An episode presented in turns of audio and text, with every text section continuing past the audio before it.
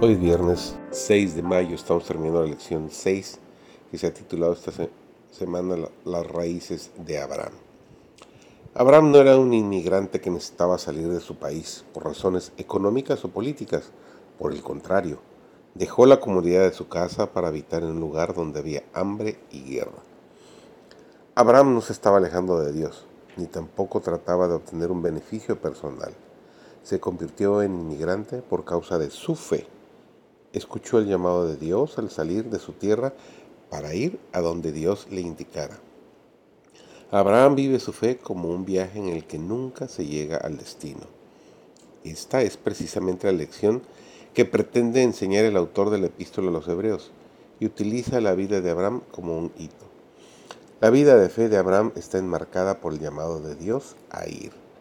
Primero es un llamado a dejar el pasado, Luego su vida se cierra con otro llamado a ir, esta vez a sacrificar a su hijo.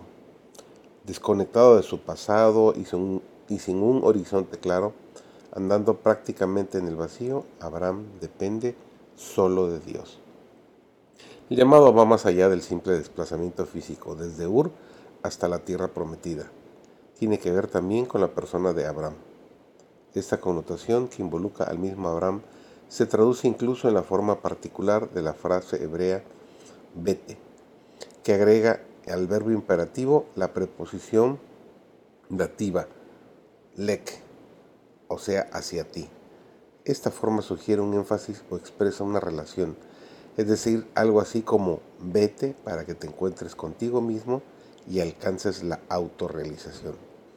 En otras palabras, el llamado que Dios le hace a Abraham a que salga de su país y se aleje de sus raíces, lo llevará a encontrarse consigo mismo, a establecer su identidad.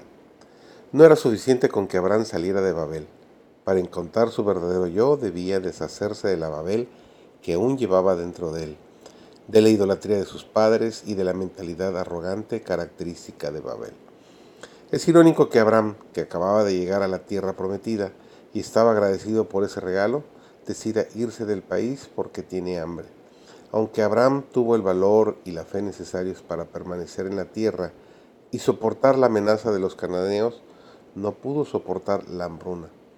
Esta paradoja puede tener varias explicaciones.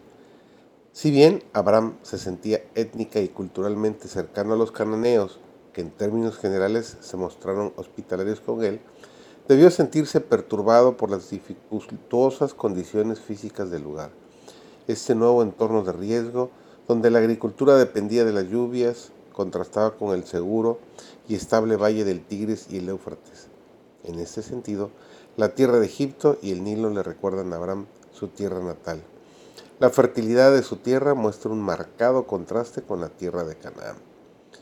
Del mismo modo, Moisés advertiría más tarde al pueblo durante el éxodo. La tierra en la que ahora entras y que vas a poseer no es como la tierra de Egipto, de donde han salido. Allá sembrabas tu semilla y la regabas con tu pie, como huerto de hortaliza.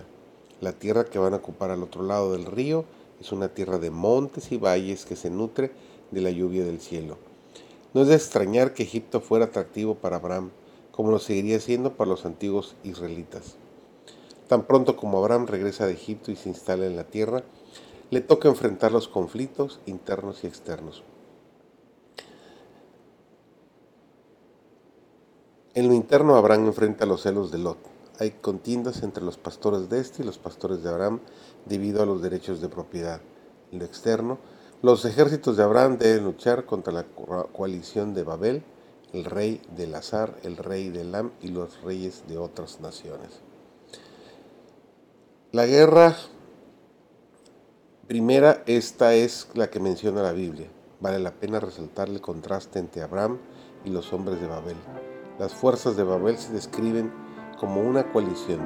Todos se juntaron en sus políticas y en sus ataques. El propósito de su campaña militar era una incursión violenta con fines de lucro. Abraham, por otro lado, dividió a sus hombres en grupos y fue una batalla para salvar a su sobrino.